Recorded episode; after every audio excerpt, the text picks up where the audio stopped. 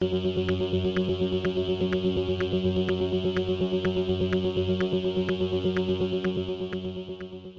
y caballeros, bienvenidos a 10 a 15, un podcast donde se habla de películas y series en un lapso de 10 a 15 minutos. Yo soy Ángel y en este episodio voy a estar hablando de Interceptor.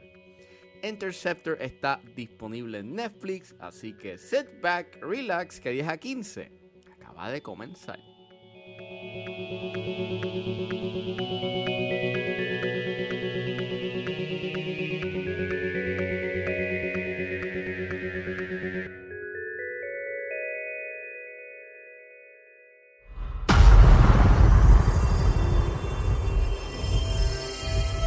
Runs the boat. Army handles the missiles. Captain Collins reporting, sir. Interceptor es un filme dirigido por Matthew Riley y es escrito por Riley y Stuart Billy basado en una historia escrita por el director y escritor. El elenco lo compone Elsa Pataki, Luke Bracey, Aaron Glenane y Majin Meta y trata sobre una capitana del ejército que debe de utilizar sus conocimientos adquiridos a través de los años para detener un ataque coordinado a una estación interceptora de misiles la cual está comandando. Disclaimer, esta película trata temas de acoso sexual, así que sugiero discreción. Mira, el título de la película pues sonaba a una película sacada de los 90 u 80 y eso no está mal. O sea, había visto el póster y se veía que era como una película action heavy y por lo menos divertida y pues la vi y esta película es mala.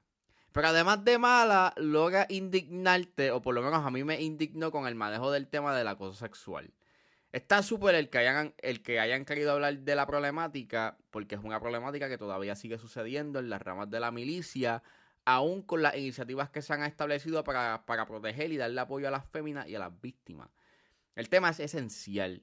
El problema está en cómo lo manejan y lo simplista que llega a ser a la hora de manejarlo. Se tiene una especie de conversación, pero la misma termina opacada porque uno de los villanos termina tirando comentarios sexuales al personaje que interpreta el Zapataki y la película básicamente monta a uno de los secuaces como, mira lo malo que es.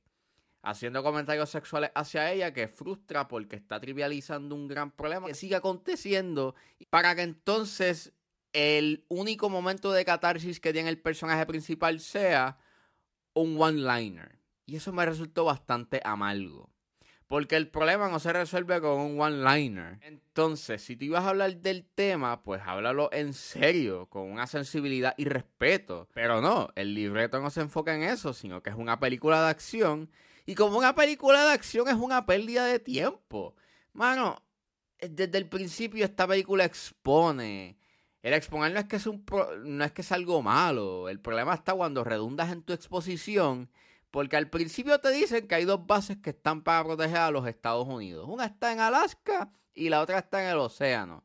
Y la película te repite constantemente la información dos, o sea, te repite la información dos veces. Y me molesta el hecho en que si la misma película tiene una escena en donde deja claro una información, ¿para qué me lo ponen en el principio?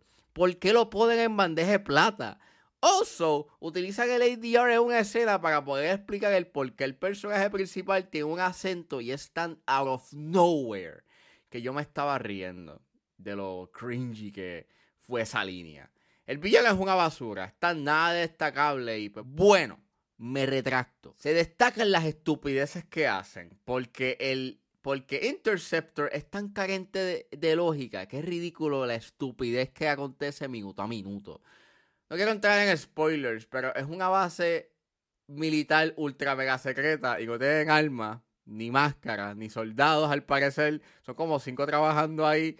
Entonces el concepto de la película es que están encerrados en el área para interceptar los misiles y los malos están tratando de entrar.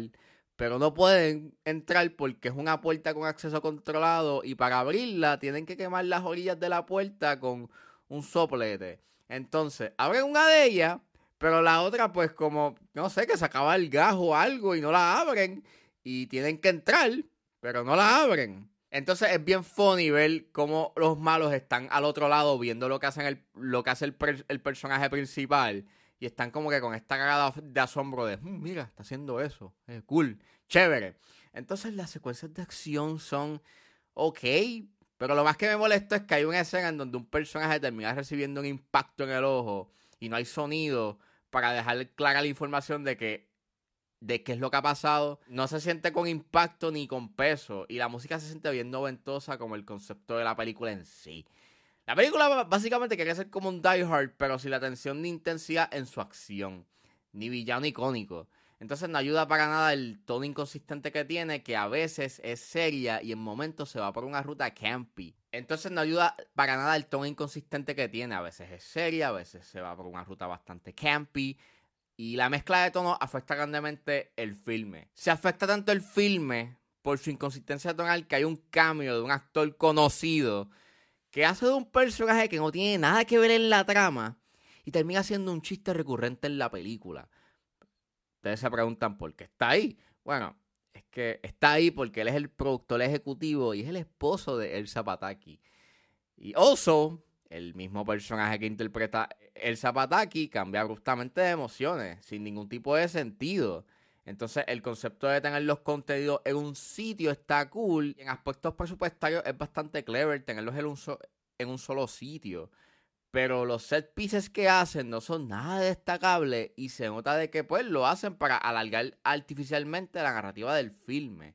El final de esta película es uno feliz, pero bien forzado, que no hace sentido, pero ya al final ya yo estaba like que ya no me importaba lo que estaba pasando en esta película y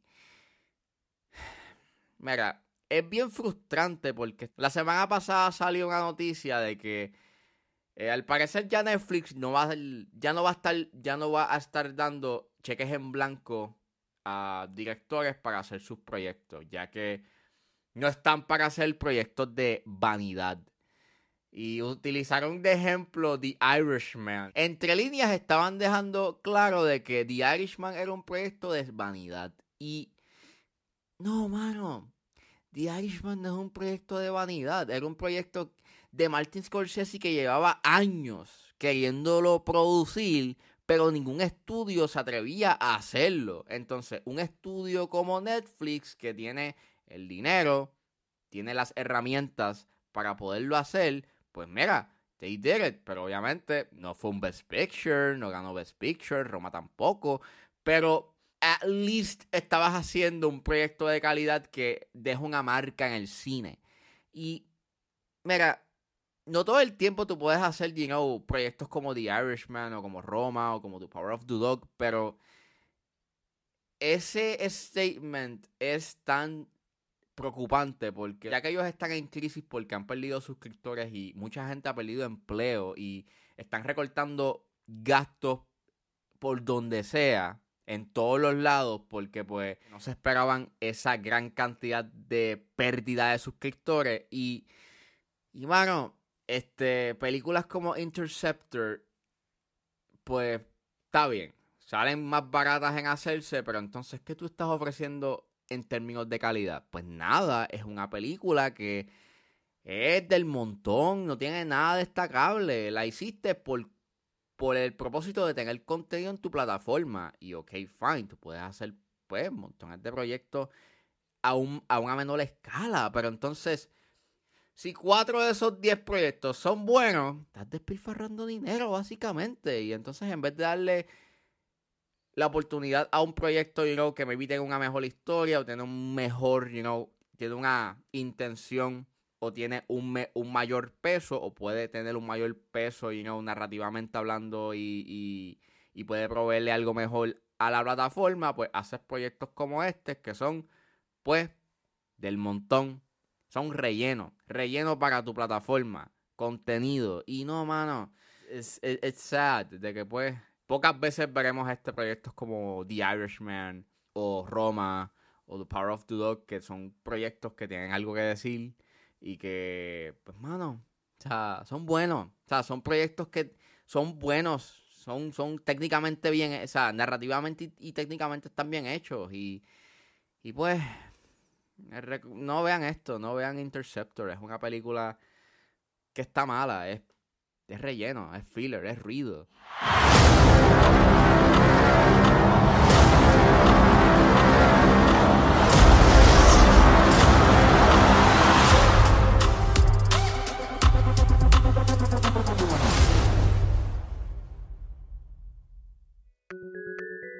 Bueno, eso fue todo en este episodio de 10 a 15. Espero que les haya gustado. Suscríbanse a mis redes sociales. Estoy en Facebook, Twitter e Instagram con ángeles.pr.